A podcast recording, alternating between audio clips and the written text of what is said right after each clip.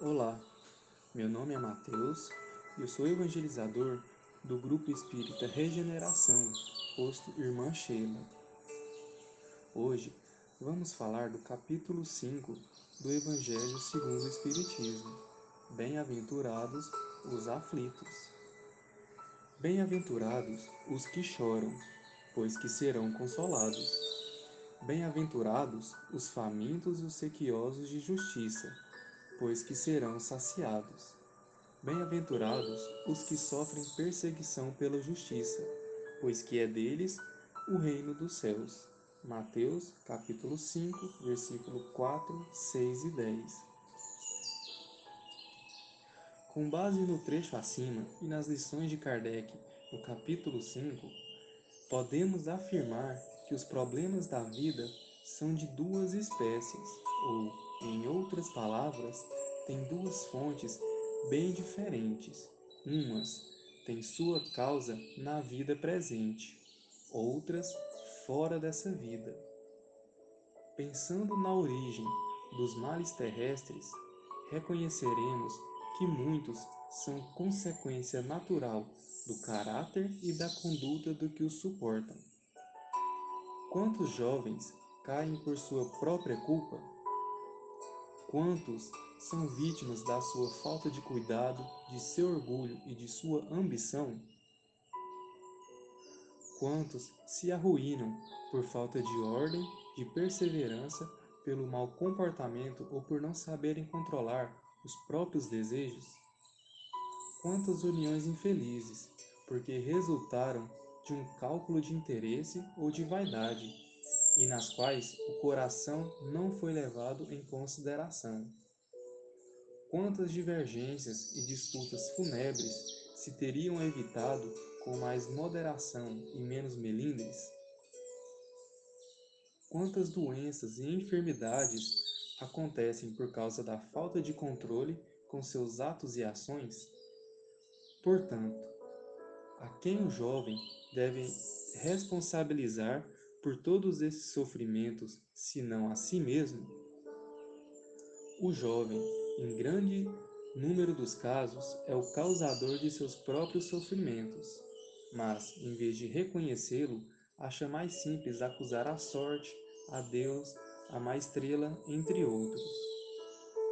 Apesar de tantos erros, o importante que o jovem tenha ciência de que todos esses sofrimentos causados pelas suas próprias escolhas fazem parte do processo de evolução. Não há um manual que explique qual escolha fazer e em qual momento mais adequado.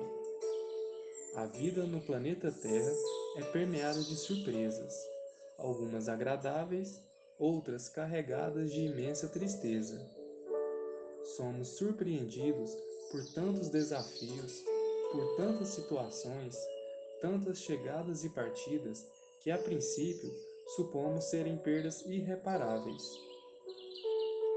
Quando vem a tempestade das lágrimas que nos invade a alma, o desespero ameaça se instalar e olhamos para o céu a indagar sobre a realidade da existência de Deus.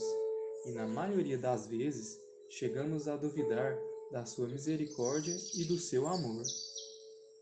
Vivemos como os grandes credores da vida, imaginando que pessoas e bens materiais nos pertencem, até que, determinado momento, somos obrigados a olhar na face da vida que se apresenta crua e verdadeira, como nunca havíamos observado antes.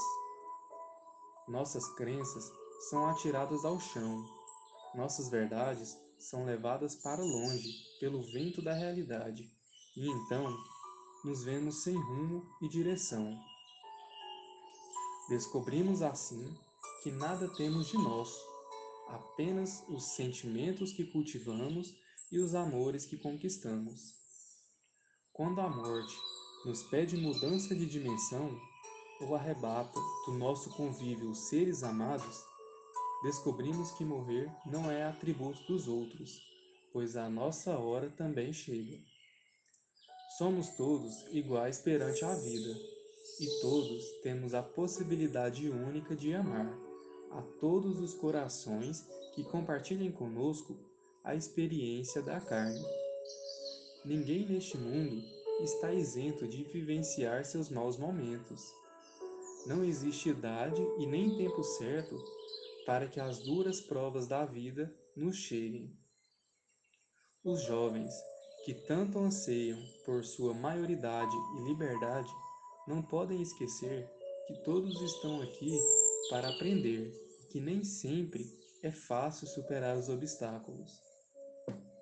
Nesses tempos em que tantas coisas estão no mundo para encher os nossos olhos com as cores da ilusão, os jovens precisam estar vigilantes e atentos para as armadilhas invisíveis, aquelas que enchem os olhos e o corpo de sensações, mas esvaziam a alma do sentido verdadeiro da vida. Por esses motivos, para alcançar os maiores degraus da escala evolutiva sem muitas dores, os jovens devem interrogar friamente suas consciências, devem remontar passo a passo a origem dos males que os afligem e assim verificar se, na maior parte das vezes, não poderão dizer: se eu tivesse feito ou deixado de fazer tal coisa, não estaria em semelhante situação. E que assim seja.